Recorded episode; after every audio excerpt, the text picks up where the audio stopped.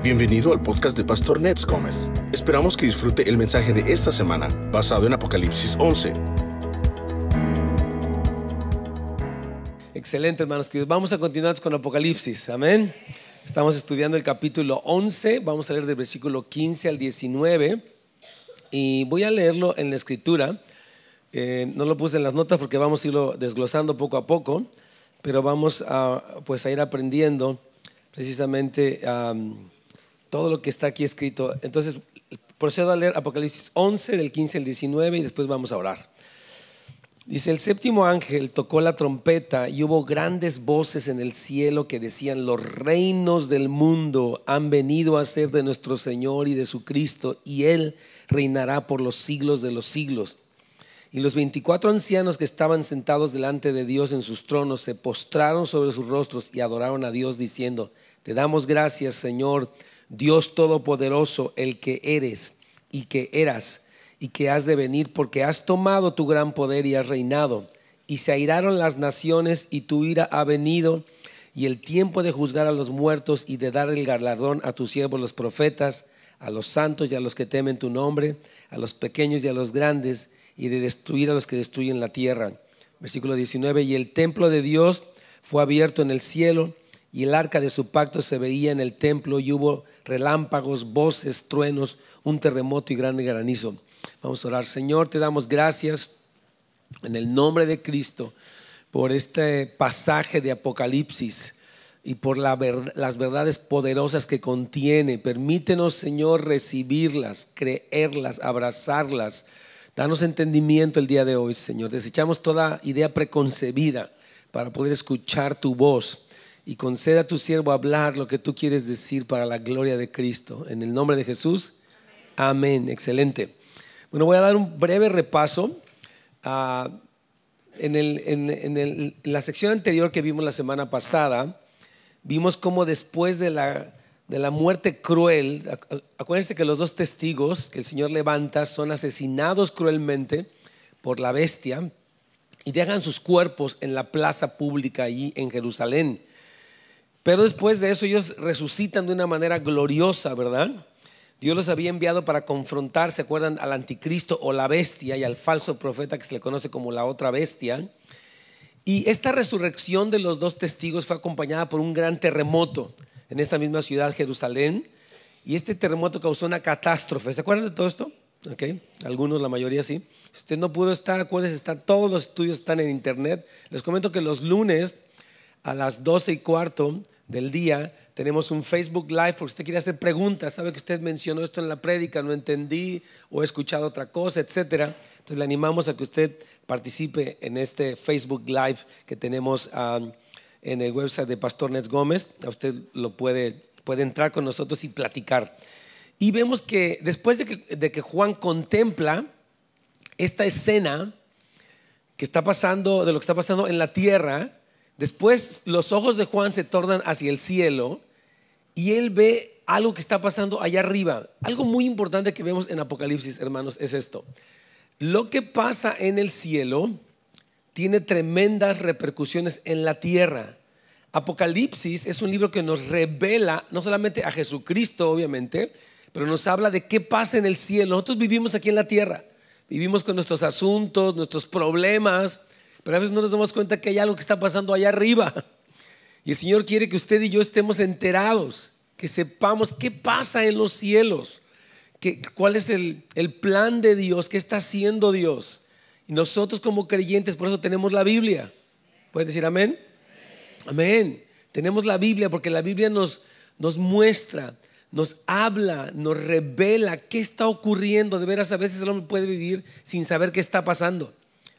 De veras, eso pasa a, nivel, a muchos niveles. Una persona vive en el país, no sabe qué está pasando en la política, en nada, vive ignorantemente, pero es más, y, y eso es peligroso, pero no saber qué está pasando en el cielo es algo también peligroso porque Dios tiene planes, tiene cosas están pasando y debemos de poder alinearnos con eso. Entonces, repito, la mirada de Juan ve la tierra y ahora empieza a ver en el cielo y él ve lo que va a pasar cuando el séptimo ángel toque la trompeta. Así que vamos al número 2 romano y le quise intitular La reacción celestial por lo que está a punto de suceder. ¿Qué pasa ¿qué, ¿qué va a pasar? Dice ahí en el versículo 15, de lo que leíamos, Apocalipsis 11, el séptimo ángel tocó la trompeta y hubo grandes voces en el cielo que decían, los reinos del mundo han venido a ser de nuestro Señor y de su Cristo.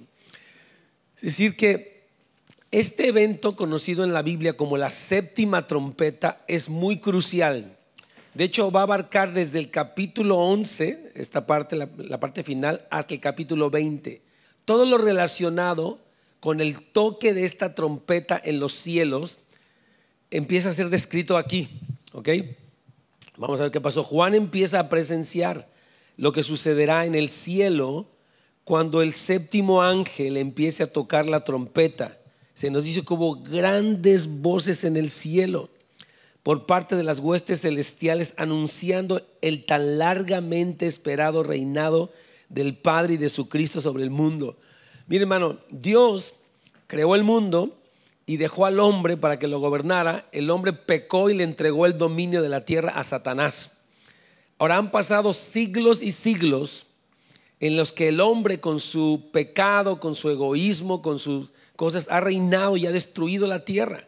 Entonces, en el cielo hay una expectativa cuando va a venir a la tierra a reinar Cristo. Y cuando la séptima trompeta anuncia este reinado, hay un gran gozo, wow, hay como una celebración. Finalmente, después de tantos siglos, se va a concretar el que Jesús, el Rey justo, venga a reinar a la tierra. Amén, gloria al Señor. Está algo tremendo, porque yo decía ayer en la predicación que cuando hay gozo en el cielo, también debe haberlo en la tierra. Es casi como el anunciamiento de la Navidad. Dice, gloria a Dios en las alturas y en la tierra paz para con los hombres. O sea, Dios estaba haciendo algo en el cielo, Dios envía a Cristo a la tierra y por, o sea, por eso mismo debiera haber gozo en la tierra. Entonces aquí este gozo que expresan las huestes, ángeles, millones y millones, porque ha venido el reinado de Cristo, también debe de, llenarnos a nosotros de gozo. Gloria al Señor. Este estruendo de voces celestiales, sigo en el párrafo A, eh, declaran que los gobiernos finalmente ya son del Señor. Es como una inmensa celebración alrededor del trono de Dios, por lo que, o sea, por lo que se ha esperado por un largo tiempo. A mí me encanta esto porque en el cielo hay como esa expectativa y hay esa celebración. Esta semana cantábamos este pasaje en la casa de oración y me imaginaba, tu, suena esta trompeta y de repente todos, wow, por fin llegó y, hay esta fiesta en el cielo, gloria al Señor. Párrafo B, Jesús regresará, hermanos, y asumirá el trono de David. Eso fue lo que le dijo el ángel a la Virgen María. Le dijo, Él va a tomar el trono de David para siempre, será hijo del Altísimo y su reino no tendrá fin. El anunciamiento de la Navidad, que ya viene muy pronto, y yo sé que todos estamos expectantes de, esas, de estas fechas preciosas. Por cierto, que tenemos nuestro servicio de Navidad, están cordialmente invitados, es a las 5 de la tarde antes de que se coma el pavo, bueno, lo puede dejar ya en el horno, así apaga el horno y lo deja nada más que se dore un poquito más ahí. Pero puede venir al servicio y después regresa. Pero el, el punto aquí es que a este anunciamiento que el Señor le hizo a María es precisamente lo que va a pasar aquí. Dice, Él va a asumir, el, Jesús va a asumir el trono de David, el cual, este trono va a reemplazar la soberanía satánicamente energizada de los gobiernos mundiales que ha prevalecido durante tanto tiempo. Hermanos, los gobiernos, yo quiero decir esto, sin entrar en cuestiones políticas, los gobiernos que actualmente rigen la tierra, obviamente no son de Dios. Los presidentes, contadas situaciones, ellos tienen temor de Dios. Ellos gobiernan por cuestiones políticas, económicas, sociales, por ideas, ideologías como el comunismo, como el socialismo, como el materialismo, como el humanismo, etc. Entonces, todos estos gobiernos obviamente van decayendo. Usted observe los tiranos, las personas que abusan de su poder. Ahora, estos gobiernos que están energizados por el diablo mismo y que van conduciendo a la humanidad por el camino equivocado, van a ser reemplazados. Cristo va a tomar los gobiernos de la tierra. Amén. Eso suena fácil decirlo, pero el, mundo puede reaccionar. ¿Y por qué Jesús? Porque Él es el rey. ¿Y por qué más? Porque Él compró la tierra con su sangre. ¿Y por qué más? Porque Él es justo. ¿Por qué, ¿Por qué más? Porque es lo mejor que nos puede pasar que Él venga a reinar. Imagínense que ya no va a haber elecciones, gloria a Dios. Amén. Va, va, a reinar para siempre el que no tiene que cambiar nunca. Aleluya. Todo el tema de Apocalipsis, hermanos, de este libro, trata de la erradicación del mal que hay en el mundo para que puedan convertirse en el dominio amoroso del Rey de Reyes. Lo vamos a ver en Apocalipsis 19, otro cántico. Señor, qué bueno que tú has ejecutado tus juicios y has venido para reinar. Me encanta que como iglesia estemos estudiando este libro. Porque no podemos vivir solamente nuestro pequeño presente, nuestro micromundo. Tenemos que ver el gran retrato, el gran plan de Dios, hermanos, y vivir nuestras vidas conforme a ese plan. Dice en el párrafo C, y Él, o sea Jesús, reinará por los siglos de los siglos. El reino terrenal de Cristo continuará en el nuevo cielo y una nueva tierra, aun cuando Jesús le entregará al Padre el control. Dice la palabra que después de mil años Jesús le va a entregar al Padre todo. Jesús redime la tierra, después en el milenio la limpia, la prepara, llega el Padre y el Padre, Cristo le entrega al Padre el dominio pero después el Padre le sigue otorgando a Cristo para que Él siga reinando por los siglos de los siglos. El reinado de Cristo es eterno. Gloria al Señor. Dice la, dice la Biblia que Dios será el todo en todos, pero aún así Jesucristo continuará reinando más allá del milenio. La, la perspectiva del creyente es esa. Nosotros estamos esperando este reino venidero y por eso nuestra forma de ver la vida, de ver el dinero, de ver la familia, de ver los hijos, tiene una perspectiva eterna. Nosotros debemos de vivir a la luz de la eternidad. Hermano, su vida no se termina a los 80 años, su vida continuará después, ya sea con el Señor para siempre, reinando aquí en la tierra, después de que Él regrese, obviamente, o bien en el infierno si alguien no quiere, alguien se resiste, alguien se revela. Hay una condenación, hermanos que es justa y que Dios ha decretado. No se espante si lo digo, es bíblico y es correcto. Párrafo D, versículo 16 dice, y los 24 ancianos, o sea, escuche bien, suena la trompeta, hay estas voces, entonces hay un grupo de ancianos alrededor del trono de Dios que los hemos visto desde el capítulo 4, estos 24 ancianos que están vestidos con ropas blancas, están sentados en tronos, y estos 24 ancianos tienen una reacción y me encanta. Yo le quiero animar que usted aprenda, todos aprendamos de la reacción de estos 24 ancianos. No es que están viejitos, son personas de autoridad, son personas con experiencia, son personas que Dios les dio ese lugar de estar sentados enfrente de Él en tronos gloriosos. Amén. La respuesta de los 24 ancianos a este anuncio de que los reinos han venido a ser de Cristo Dice, se postraron sobre sus rostros y adoraron a Dios. Repito, la respuesta de estos ancianos es la más adecuada, caer postrados sobre sus rostros ante Dios en adoración por causa de que por fin ha llegado el reinado de Cristo. Yo observo esto, hermanos, cuando Dios empieza a hacer algo, estos hombres tremendos reaccionan, Señor, gracias, me postro, te adoro, tú eres bueno. Y mi pregunta es, ¿cómo reaccionamos nosotros cuando Dios hace cosas? ¿Cuál, ¿Cuál es nuestra respuesta? ¿Nos sentimos confundidos? ¿Nos quejamos? ¿Dudamos? ¿O decimos, me postro en adoración? Estos ancianos, repito, modelan el tipo de respuesta que tenemos que tener frente a lo que Dios hace. A mí me indigna cuando, o sea, la verdad, cuando alguien es indiferente, ah, pues sí, Dios, ah, qué bueno, whatever. No, no puede ser que exista una, una respuesta indiferente.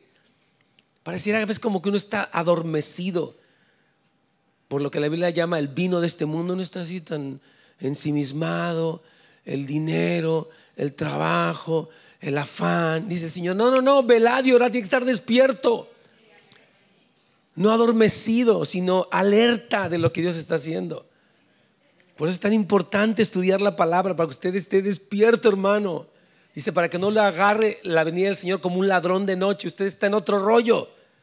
Y de repente le llega y lo sorprende y le va como en feria. No es correcto eso, hermanos. Lo digo en serio. Amén. Cada vez que estos 24 ancianos se mencionan en Apocalipsis, ahí están las citas. Yo les recomiendo que estas citas que ponemos aquí en los estudios, en las notas, léanlas. Yo no tengo tiempo de leerlas porque no terminaríamos nunca, sería muy largo, pero usted puede leerlas en su casa. Están los numeritos ahí que significan. Son versículos bíblicos. Ya. Y usted tiene que estudiarlos porque le ayudan a reforzar, le dan un fundamento para que usted sepa en quién, en quién cree y por qué cree lo que cree. Amén. Entonces, estas, cada vez que ellos aparecen en Apocalipsis, nos presentan la respuesta más adecuada ante los gloriosos planes de Dios. Durante el periodo de la tribulación, mientras el pecado de la humanidad y de la bestia llegan a su colmo en la tierra, la adoración en el cielo contrasta con una explosión de alabanza que recibe con gusto la voluntad del Padre. Mire, la tierra cada vez más resiste a Dios. La gente dice, no me metan la Biblia, no quiero de Dios, no quiero creer, no me pongan leyes, no me pongan restricciones, respáldenme lo que yo quiera, denme derechos de todo, hasta manténgame, paguen los abortos. El mundo es así. ¿Es en serio, hermanos? Pero cuando es, pero en el cielo hay un contraste. No, Señor, tus juicios son buenos, tus mandamientos son buenos, tus límites son buenos, todo lo que tú haces es bueno. Esa es la respuesta de gratitud alineándose con lo que Dios dice. Y así es como debemos de vivir nosotros. Yo les comentaba ayer que una, una hermana que se tardó tiempo para casarse, un día me comentaba ella que ya ella se casó más de los, casi ya llegando a los 40 y ella me decía que ella se había guardado para el Señor, era una cristiana y era virgen. Entonces, cuando ella ya se casó y obviamente pues tuvo su vida con su esposo, ella decía, ya entendí por qué Dios puso tantos límites en cuanto al sexo. Decía ella, porque esto es algo precioso y es algo sagrado. Y el mundo lo degrada, lo comercializa, lo hace horrible y destruye las vidas. Nacen niños no deseados, enfermedades venéreas, gente corrupta, gente este, en adulterio. Dice, qué bueno que Dios puso restricciones, me decía ella, para proteger esto que es tan sagrado. Entonces, cuando una persona es cristiana y tiene una mente renovada y se alinea con el cielo, dice, qué bueno lo que tú estás haciendo, Dios. No me resisto a lo que tú haces, no cuestiono por qué Dios hace tal cosa. ¿No han visto que el mundo siempre está con eso? ¿Y por qué si Dios es tan bueno hace tal y tal cosa? Digo, hermano, persona, usted no puede cuestionar lo que Dios es y lo que Dios hace. Cuando una persona es rebelde o ignorante, se pone al tú por tú con el Dios omnipotente, omnisciente y eterno. ¿Cómo puede ser eso, hermanos? Es increíble. Es inconcebible. Versículo 17, párrafo E. Estos ancianos cuando se postran dicen lo siguiente. Dicen, te damos gracias, Señor Dios Todopoderoso, el que eras y que el que eres y que eras y que has de venir, porque has tomado tu gran poder y has reinado. Este es el único uso de la palabra griega eucaristeo, que quiere decir te damos gracias en Apocalipsis. La exclamación Señor Dios Todopoderoso subraya el poder y la soberanía irresistibles de Dios, que ahora se hacen evidentes. Es decir, que ellos están diciendo, Padre, tú eres todopoderoso, tú eres el que siempre has sido, el que siempre eres y el que siempre vas a ser, y tú has tomado tu poder. Hermanos, a veces el, mundo, repito, resiste y cuestiona. Dicen, Dios no existe. Fuimos creados por un caldo de amibas que le cayeron unos rayos y después de 600 millones y millones de años, ese, esa amiba se convirtió en una lagartija y después la lagartija pasaron miles de años y se convirtió en un chango y después salió usted. Es increíble. Hermanos, de verdad. Y es más creíble el saber que hay un Dios creador que hizo todas las cosas, que es eterno, que es todopoderoso y que siempre ha sido y que siempre va a ser. Amén. Las cosas no vinieron de la nada, hermanos. ¿Cómo creen? Y dice, cuando ellos dicen, vamos a la página 2, que eras y que eras y que has de venir, ellos enfatizan la existencia ininterrumpida de Dios, lo que hace posible que su gobierno sea infinito. Hasta ahora, yo aclaro aquí, Dios ha permitido que los poderes hostiles a Él y a su pueblo controlen la tierra. Ahorita hay gobiernos que se oponen a Dios, que hablan del ateísmo, hablan de otras cosas tremendas, que se oponen obviamente a los judíos. Hay un antisemitismo muy marcado. Y ellos, Dios lo permitió que esos poderes controlaran la tierra. Pero ahora, en la séptima trompeta, comenzará Él a gobernar directamente con sus santos. Cada vez que oramos el Padre nuestro, decimos, Señor, venga tu reino y hágase tu voluntad, estamos orando esto. E, esa oración del Padre nuestro, que a veces se ha repetido sinceramente sin ton ni son, expresa esto. Señor, que venga tu reino a la tierra y que se haga tu voluntad, así como se hace en el cielo, que se haga también aquí en la tierra. Cuando oramos el Padre nuestro, estamos clamando el cumplimiento de estas promesas, el cumplimiento de estos cantos que están ahí en Apocalipsis. Repito, a veces no sabíamos ni qué onda, lo repetíamos como por superstición, ¿no? Échate dos padres nuestros, eso como si fuera magia. No, eso no es magia. El Padre nuestro tiene un sentido, tiene una, una eh, intencionalidad de parte de Dios. Hay una revelación en cada una de las cosas que Dios, que, que, Jesús nos dijo. Padre nuestro que estás en el cielo, santificado sea tu nombre y vénganos tu reino. Todo eso tiene mucho poder y mucho significado, pero hay que entenderlo. No nada más somos periquitos, gracias a Dios. Párrafo F. Existe una gran similitud entre el Salmo 2 y este canto de los ancianos en el capítulo 11, lo que estamos leyendo ahorita. Ambos textos, o sea, el Salmo 2 y esta porción de Apocalipsis, muestran la ira de Dios contra las naciones que se han amotinado y rebelado contra Él y su ungido. Es decir, el Salmo 2 nos dice, ¿por qué se amotinan las gentes y los pueblos piensan cosas vanas? se levantarán los reyes, dice, y maquinarán contra Dios y contra su ungido, dice el Salmo 2. Dice, y dirán, quitemos sus cuerdas, no nos restrinjan. Y dice ese salmo, dice, entonces Dios se reirá de ellos desde los cielos. Habla de la respuesta de Dios. Ahora, en ese mismo salmo, en el versículo 8 y 9, vemos al Padre diciéndole al Hijo, Dios, Dios Padre, Jehová le dice a Jesús, su Hijo, pídeme y te daré por herencia las naciones y como posesión tuya los confines de la tierra. Los quebrantarás con vara de hierro, como vasija de alfarero los desmenuzarás. También aquí vemos en Apocalipsis 11, del 15 al 17, lo que estamos leyendo, que las naciones se airaron. Pero en esta ocasión ya no es que el padre le dice al hijo que le pida. En esta ocasión dice, ya has tomado tu poder y ya estás reinando. ¿Me explico? El Salmo 2 es la espera este salmo fue escrito como mil años antes de Cristo. Apocalipsis 11, 17 y 18 es el cumplimiento. Ya vinieron los reinos de la tierra a ser del Señor y de su Cristo. Hay una, si usted estudia las escrituras se va a dar cuenta de la secuencia, hermano. Cada vez que usted estudie más la Biblia, yo le pido, lea su Biblia, va a ir entendiendo más y más y más. Cuando la gente se atreve a decir, la Biblia está llena de contradicciones, o nadie la entiende. No, es que jamás la han leído. En su vida la han leído.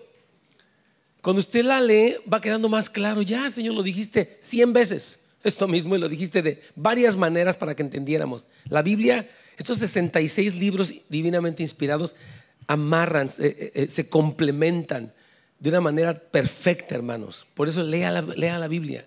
Es glorioso lo que está escrito ahí. Por favor, hermano querido. Entonces, aquí se ve el cumplimiento.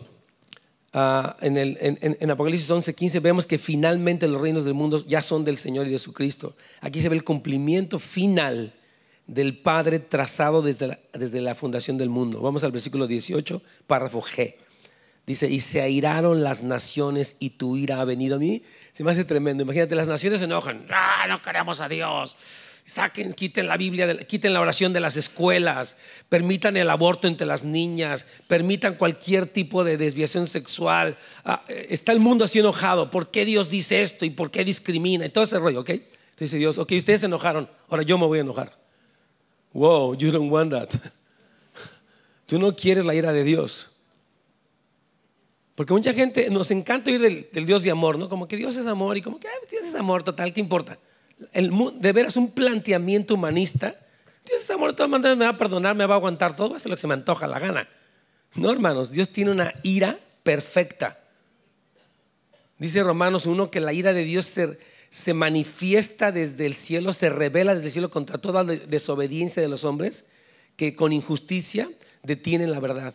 Dios va a manifestar su ira. Tenemos Apocalipsis en el Nuevo Testamento nos muestra la justa ira de Dios y el mundo necesita saber esto urgentemente. Pero cuando vengan así, nunca no nos habían dicho, oh yeah, you were that Sunday falling asleep and they talked to you about the wrath of God. Oh, I promise. Te estabas durmiendo ese domingo, pero te dijeron, no un domingo, muchas veces, de que la ira de Dios estaba ahí. Ah, la ira de Dios. No. Cuidado, cuidado. No, no, no, no, no te duermas. Despiértate y escucha la palabra de Dios. Tómate un café si quieres, pero oye, mantente despierto y ponte a orar. Porque a veces es espiritual. De veras hay personas que están en la reunión y se quedan dormidas. Y si termina la reunión, también despiertas. Es, rarísimo eso, ¿no? Soy espiritual. Yo tengo predicado 42 años y he visto tantas dentaduras así que se quedan dormidos con la boca abierta. Padre mío, ¿qué pasa?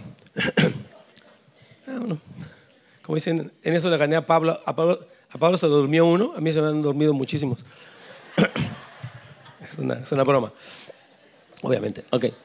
Entonces dice que las naciones se airaron, dice, pero tu ira ha llegado. Oh my gosh. Esta declaración de los ancianos ha llevado a algunos intérpretes a concluir que señala el comienzo inmediato del reinado de Jesucristo. Es decir, muchos dicen, como ya empezó la séptima trompeta, ahí empieza el reinado. Pero yo les explico que la trompeta anuncia y desata eventos como el mismo regreso de Cristo, la procesión triunfal de Cristo, las copas de la ira, la consumación del misterio de Dios. Hay muchas cosas, pero ese es el principio. Por eso yo le explico esto. El capítulo 11 de Apocalipsis, en esta porción del 15 al 19 que leemos esta mañana, anuncia, pero después el capítulo 12, 13, 14 hablan de otros eventos. Es como que se pone en pausa, es como si usted estoy viendo este, una movie, le pone pausa y le explican cosas, después quitan la pausa y continúa. En el capítulo 16 empieza de nuevo la historia, porque los capítulos 12 al, 15, esos tres capítulos son explicaciones. Lo hemos llamado secciones parentéticas, secciones explicativas. Son cosas que Dios quiere que tú sepas. Aparte, la historia está tan intensa que te da una pausa. ¿No has visto que es como una película que está muy emocionante y, de repente ponen así una, un pajarito que va pasando y como te relajas y después viene otra vez la historia. Algo así pasa en Apocalipsis. La historia es tan intensa que el Señor la detiene por un momento, explica cosas y después continúa, porque las copas de la ira van a ser tremendas. Es la parte más intensa de todo eh, Apocalipsis. Todavía no hemos llegado ahí. Si le ha parecido intenso lo que hemos predicado, espérese a lo que viene.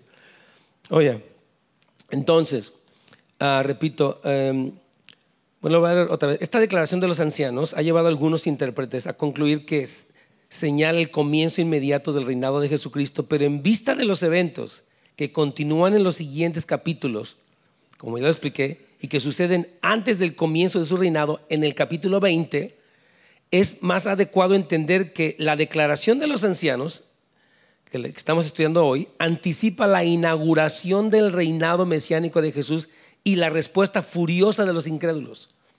Hay este contraste. Dios ha dicho, va a reinar. Y los incrédulos se enojan, no.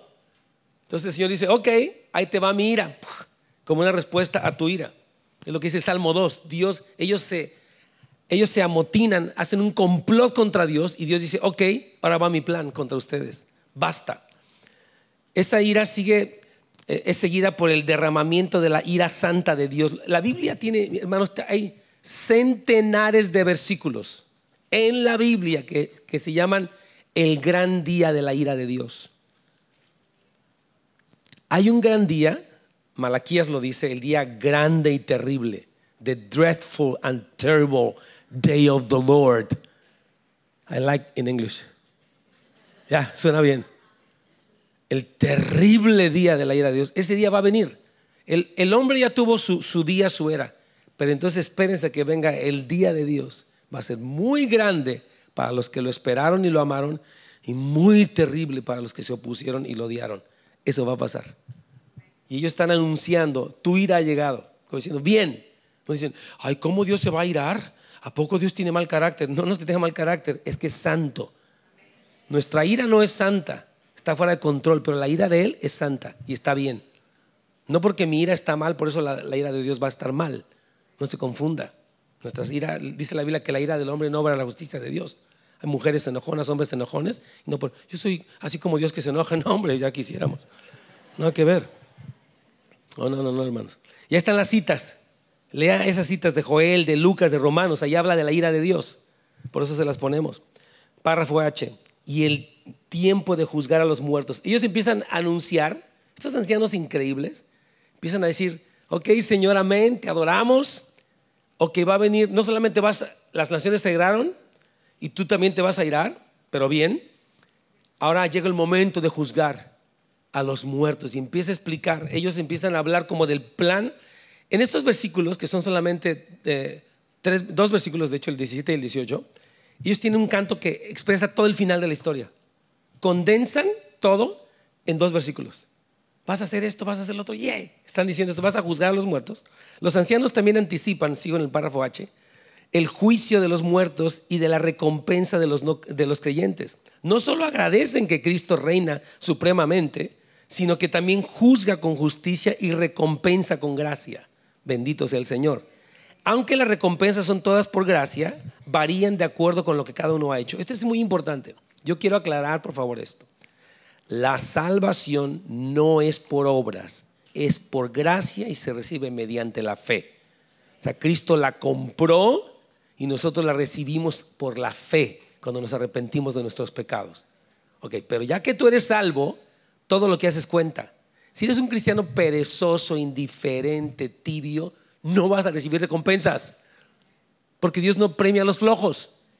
Digo, no quiero agredir a nadie ni ser directo o indirecto. Dios premia la fidelidad, premia la constancia, premia el vencer el pecado, premia el seguir adelante. Él premia esas cosas. Entonces, esa otra parte, tú tienes que saber, yo soy salvo, pero no puedo sentarme sobre mis laureles al fin que hay que venga. No. Dice la Biblia, Basta el tiempo pasado para haber desperdiciado el tiempo haciendo cosas que no servían para nada. Dice, no seáis, dice, insensatos, sino entendidos de cuál es la voluntad de Dios. No como necios, sino como sabios, redimiendo el tiempo, la Biblia habla. Hermano, aproveche sus días. No podemos desperdiciar nuestra vida frente a un televisor, una computadora, un teléfono, Padre mío.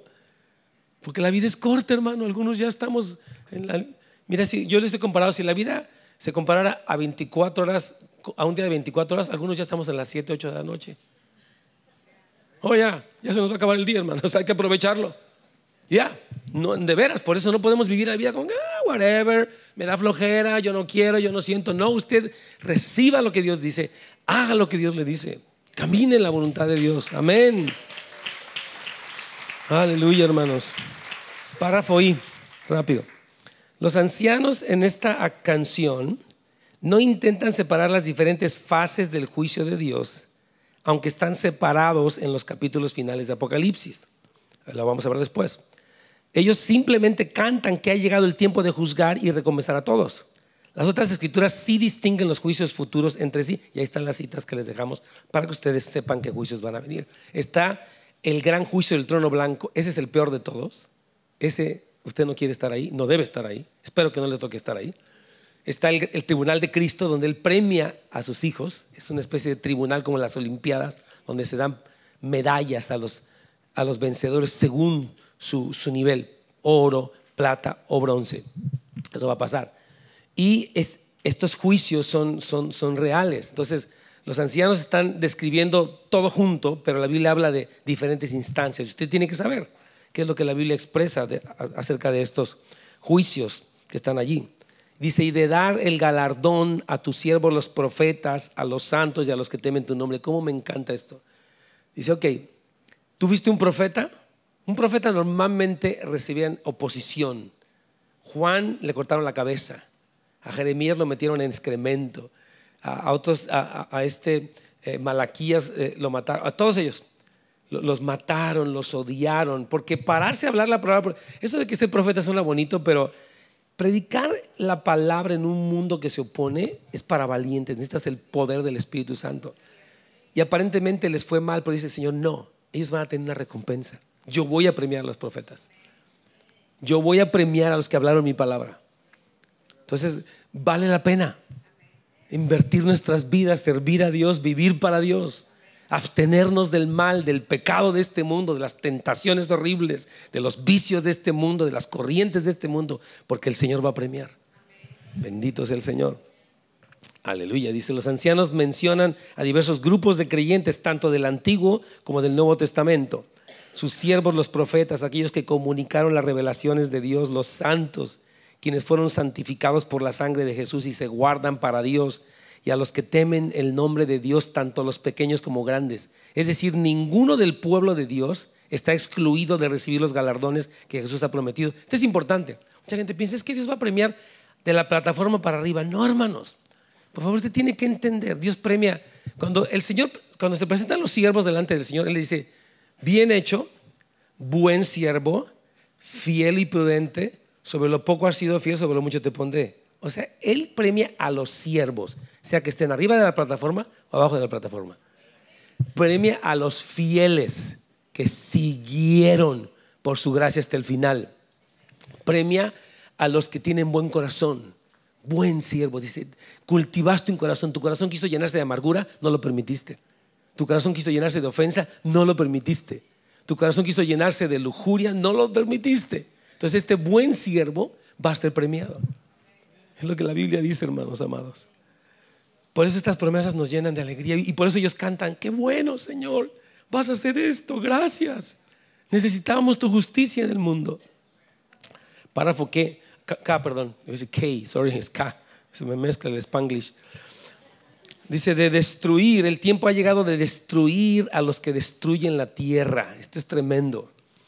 Por otra parte, los ancianos también anticipan la destrucción de los impíos, quienes han sido responsables de destruir la tierra por su codicia y maldad. En primer lugar, el mundo es destruido por industrias codiciosas, por personas irresponsables. ¿A poco no? De verdad, hermano, usted observa el mundo, las contaminaciones de los lagos, de los ríos, de los mares y de la tierra misma es por gente inconsciente, irrespetuosa, sin temor de Dios, el tráfico humano, el aborto. Eso es horrible, pero viene del corazón malvado. Dice Dios va, Dios va a destruir. Ahora no crean que esto es importante entenderlo. Cuando dice que Dios va a destruir, quiero decirles algo que es un poco difícil. Nadie va a dejar de existir. O alguien se murió y dejó de existir, me suicido y dejo de existir. No, Señor, usted se suicida y sigue existiendo en destrucción eterna. Oye, ¿hay cielo y gozo eterno o hay destrucción eterna? Usted nunca va a dejar de ser consciente. Cuando las personas se mueren, pasan de esta vida, pero su alma y su espíritu siguen vivos. Entonces, eh, cuando dice que va a destruir a las personas de la tierra, dice que van a recibir esta destrucción, pero no quiere decir que es un cese de la existencia. Por favor, no lo confunda. Qué terrible.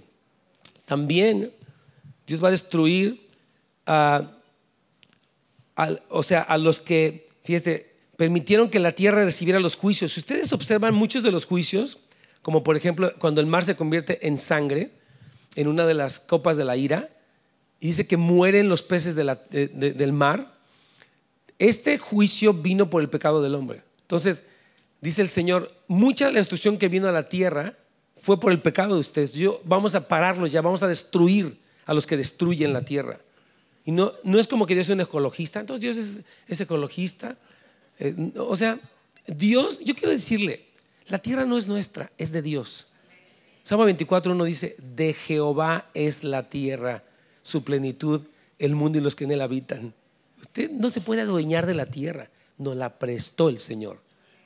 Entonces el hombre se adueña, se adueña de los recursos, se adueña de las presencias del Señor. No, tú no eres dueño, tú eres administrador.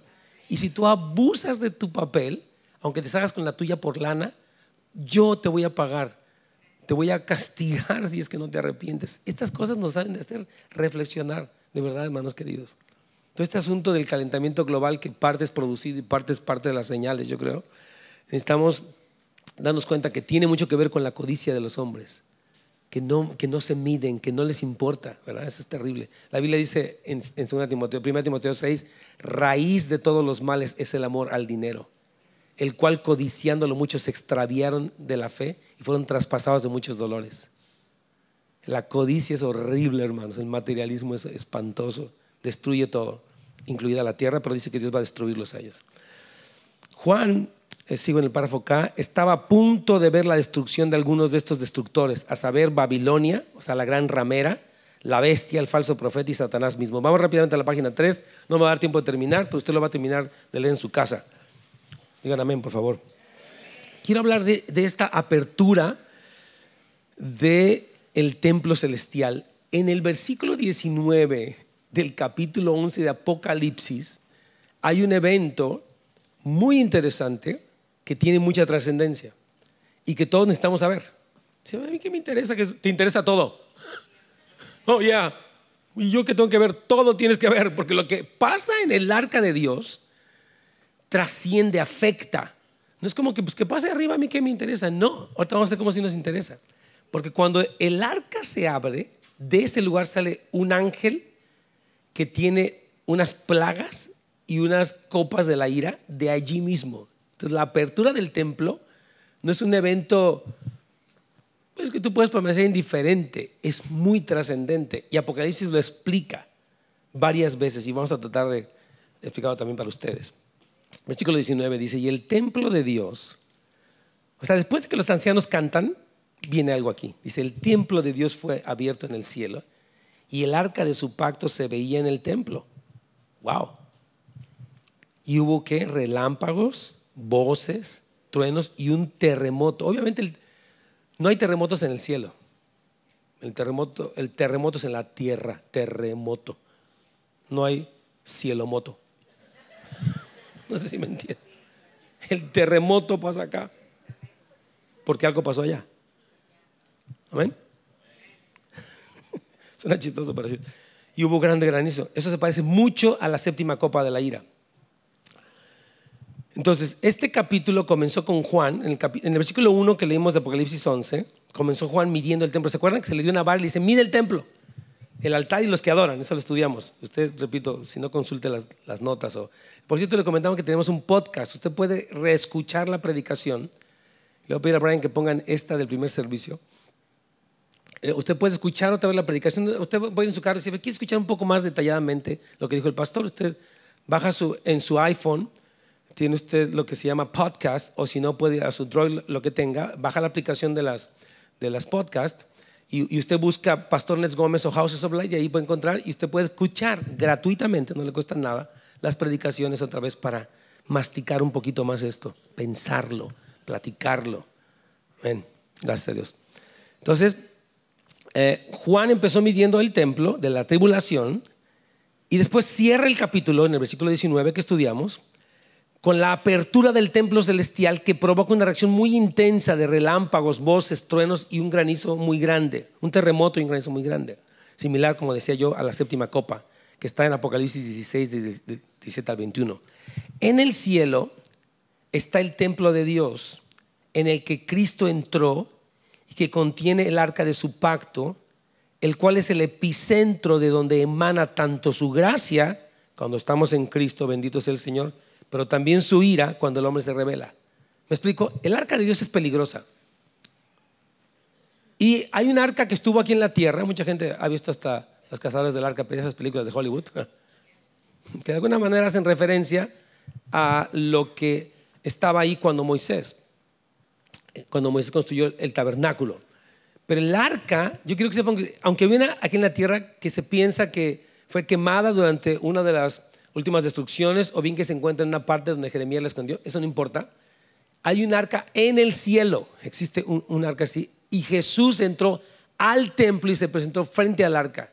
Y vamos a estudiarlo porque usted va a decir, ¿cómo está eso? Mire, Hebreos capítulo, eso lo estudiamos en Hebreos, ¿cuántos se acuerdan? ¿Cuántos estuvieron aquí presentes en el estudio de Hebreos? no eras presentes físicamente, sino presentes con su mente aquí. Aquí estuve, pero no supe ni qué onda. No, que usted estuviera captando la palabra, porque esto lo explicamos en aquel entonces. A veces está el cuerpo presente y la mente está a kilómetros. Está en otro rollo.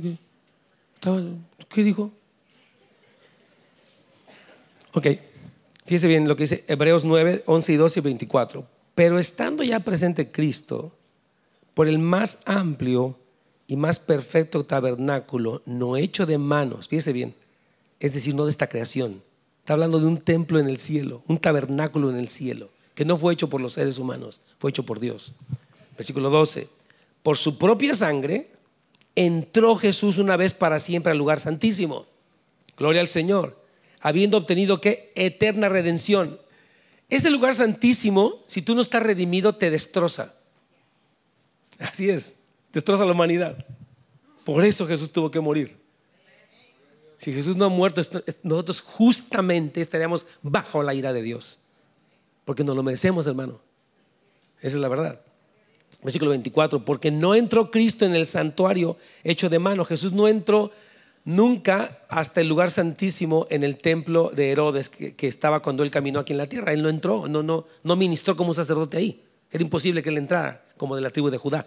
Él no entró en el tabernáculo terrenal, pero sí entró en el tabernáculo celestial no con un sacrificio de un becerro, con su propia sangre, porque Él es el Cordero de Dios que quita el pecado del mundo.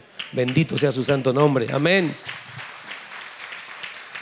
Entonces dice, porque no entró Cristo en el santuario hecho de mano, figura del verdadero, sino en el cielo mismo, para presentarse ahora por nosotros ante Dios. Entonces, esa es una faceta de lo que pasa en el templo y en el arca. Ahora vamos a ver la otra faceta, el otro lado de lo que ocurre ahí en el arca que se abre en el versículo 19 del capítulo 11 de Apocalipsis. Miren lo que dice Apocalipsis 15, versículos 5 al 8. Después de estas cosas miré y aquí fue abierto en el cielo el templo del tabernáculo del testimonio. Y del templo que salieron los siete ángeles que tenían plagas. Ahora miren cómo estaban vestidos ellos. No eran cualquier persona casual. Eran, estaban vestidos de lino fino, limpio y resplandeciente, así como la novia de Cristo. Y están ceñidos alrededor del pecho con cintos de oro, como Cristo. Cristo tiene un cinto de oro, ¿se acuerdan? En Apocalipsis 1. Estos ángeles así están. Son personas que están administrando la ira de Dios. Y están limpios. No, por eso nadie puede atribuirle injusticia. ¿Cómo Dios hace esto? No, no, no. Esos ángeles son justos. Son santos y están administrando la ira con muchísima precisión y sabiduría de parte de Dios.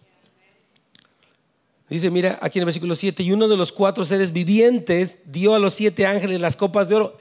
¿Se acuerdan de los cuatro seres vivientes llenos de ojos? Que uno se parece a un becerro, otro se parece a un, águila volando, otro a un león y otro a un hombre. Uno de ellos, que están alrededor del trono y han estado ahí por los siglos de los siglos, los tenemos en el capítulo 4, le da a los ángeles las copas.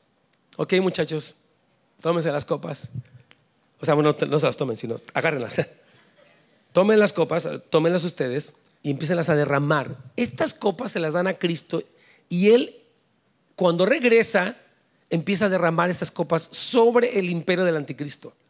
Todos los que no tienen, perdón, todos los que tienen la marca de la bestia, el número 666 famoso, van a recibir estas copas, que es algo espantoso. No es cualquier cosa. Fíjese bien, el versículo 8. Sí, dice, y nadie podía entrar en el templo hasta que se hubiesen cumplido las siete plagas de los siete ángeles. Párrafo, uh, ver rápidamente. En Apocalipsis podemos ver que del templo celestial sale el ángel que trae la hoz para cegar la tierra y también salen las siete plagas o copas de la ira de Dios. Así como las siete trompetas fueron la revelación del séptimo sello, también las siete copas son una revelación de la séptima trompeta. ¿Se entiende esto? No, no mucho. Voy a explicarle rápido. Cristo toma el libro, capítulo 5 de Apocalipsis, abre los sellos. En el séptimo sello, el séptimo sello desata las siete trompetas. ¿Estamos de acuerdo? Si empiezan a tocar las trompetas, una, dos, tres, cuatro, las cinco y seis son los ayes. ¡Au, qué duro! ¡Ay, qué tremendo! La séptima trompeta desata las siete copas. ¿Se entiende esto? Es, es algo, está en la Biblia y usted lo puede seguir estudiando para que entienda, oh, Apocalipsis funciona así, sí, está explicadísimo ahí. Entonces, así como las siete trompetas fueron la revelación del séptimo sello, también las siete copas son una revelación de la séptima trompeta. Espero que me haya entendido. Si no, vuelva a escuchar para que lo entienda mejor. Párrafo C. El registro de la ejecución del juicio de la séptima trompeta aparece hasta el capítulo 16. O sea, suena la trompeta, hay regocijo. Capítulo 12 aparece una mujer, capítulo 13 la bestia, etcétera capítulo 16 empiezan a, salir, o sea, en el capítulo 15 se anuncian las copas y 16 empiezan a salir. Me explico, es una preparación. Yo creo que sí lo está entendiendo. Dice, donde se llevan a cabo los juicios en el capítulo 16 de las siete copas de la ira. La progresión cronológica se reanuda nuevamente en el 16.1. O sea, hay una pausa de qué capítulo a qué capítulo. Del 12 al 15. Mm, alumnos, ¿qué pasó? No me fallen. Del 12 al 15 es una pausa cronológica. Está pasando eventos cronológicos, es como una película que se, está ah, tocando, se pone una pausa, tres capítulos, explican cosas, se quita la pausa y continúa la historia. ¿Se entendió?